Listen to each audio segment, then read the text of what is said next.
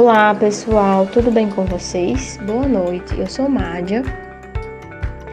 E eu e mais algumas pessoas que vai aparecer daqui a pouquinho para vocês fazemos parte do grupo 3 e sobre a orientação da professora Bárbara vamos falar um pouquinho sobre bomba de sódio e potássio.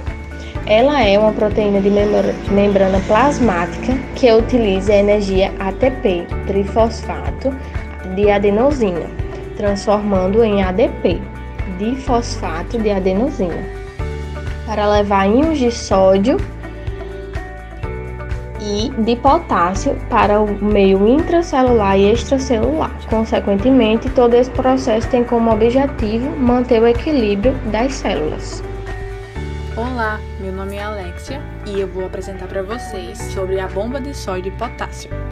No meio extracelular, possui a concentração maior de sódio, enquanto no meio intracelular possui maior concentração de potássio. Para manter o equilíbrio da célula com a manutenção das concentrações, as proteínas realizam a captura dos íons de sódio no citoplasma e os bombeiam para fora das células. Para fora das células, as proteínas realizam a captura dos íons de potássio, bombeando para dentro da célula. Boa noite, me chamo Keila e eu vou complementar o que a Alexia acabou de falar, né? Com a responsabilidade de fazer o transporte ativo e consecutivo dos íons de sódio e íons de potássio, a bomba de sódio e potássio está ligada a alguns processos do corpo humano, como a contração muscular e os impulsos nervosos, é, facilitando também que os aminoácidos e o açúcar sejam absorvidos.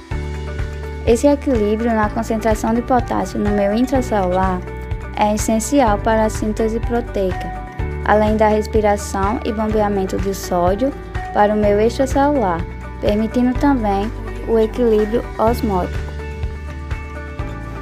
Eu sou Felipe e vou falar como funciona a bomba de sódio potássio.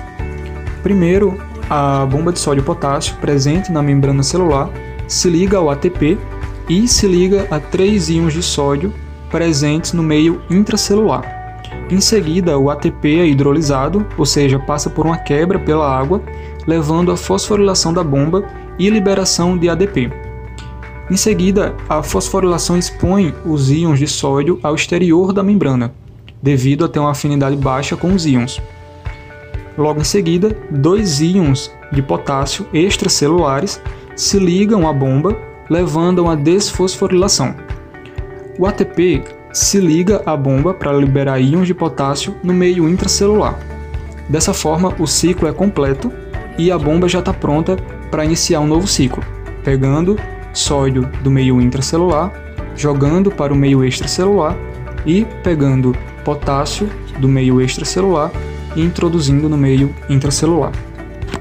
E esse foi o nosso podcast e espero que tenham gostado.